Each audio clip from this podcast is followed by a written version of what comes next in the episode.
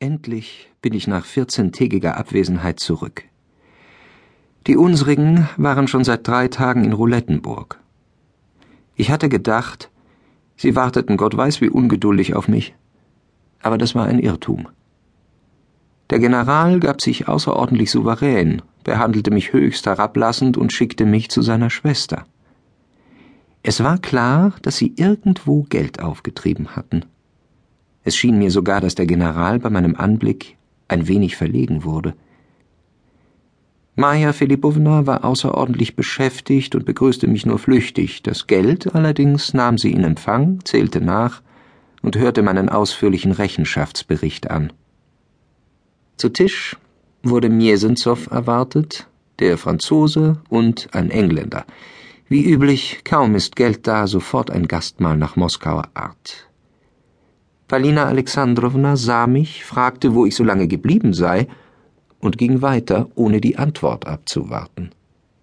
Es war wohl bedacht, das versteht sich. Wir sollten uns wirklich aussprechen. Es ist manches zusammengekommen. Man wies mir ein kleines Zimmer im vierten Stock des Hotels an. Hier weiß man, dass ich zum Gefolge des Generals gehöre, man merkt an allem, dass sie es erst vor kurzem fertiggebracht haben, sich ins rechte Licht zu setzen. Der General wird hier von allen für einen steinreichen russischen Magnaten gehalten. Noch vor Tisch hat er mir aufgetragen, 2000 Franc-Noten wechseln zu lassen. Ich tat das an der Rezeption. Jetzt werden wir als Millionäre angesehen, wenigstens eine ganze Woche lang. Ich wollte Mischa und Nadja holen und mit ihnen spazieren gehen aber schon auf der Treppe wurde ich zum General beordert. Er hatte es für nötig befunden zu erfahren, wohin ich mich mit ihnen bewegen möchte. Dieser Mann kann mir einfach nicht offen in die Augen sehen. Er hätte es wohl sehr gerne getan, aber ich entgegne ihm jedes Mal mit einem derart aufmerksamen, das heißt respektlosen Blick, dass er verlegen zu werden scheint in hochtrabender Rede eine Phrase auf die andere türmend, bis er den Faden völlig verloren hatte, gab er mir zu verstehen, dass ich mich mit den Kindern irgendwo, möglichst weit vom Kurhaus, im Park aufhalten möge. Schließlich wurde er richtig heftig und bemerkte schroff, sonst wären Sie imstande, die Kinder ins Kurhaus an das Roulette zu führen.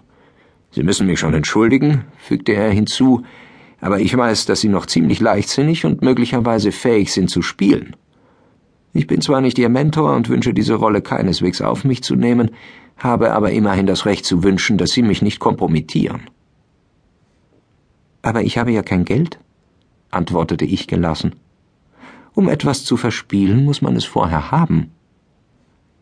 Sie werden es unverzüglich bekommen, antwortete der General leicht errötend, öffnete den Sekretär, schlug ein Notizbuch auf und stellte fest, dass ich rund 120 Rubel von ihm zu erhalten hatte. Aber wie wollen wir das verrechnen? begann er.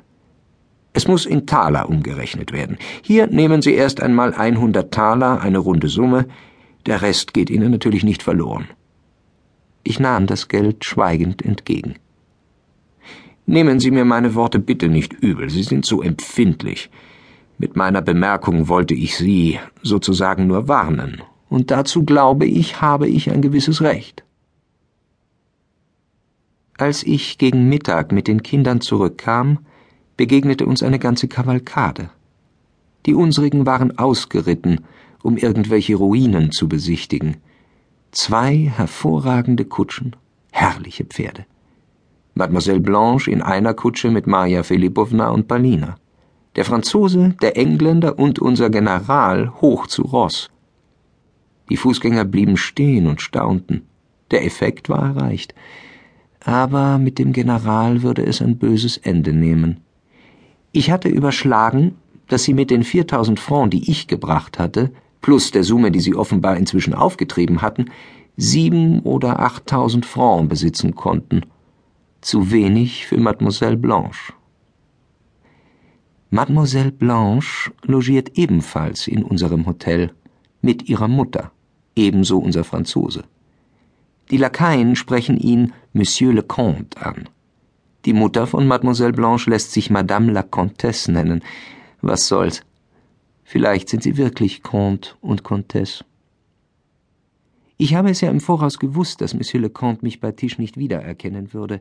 Der General dachte nicht einmal daran, uns bekannt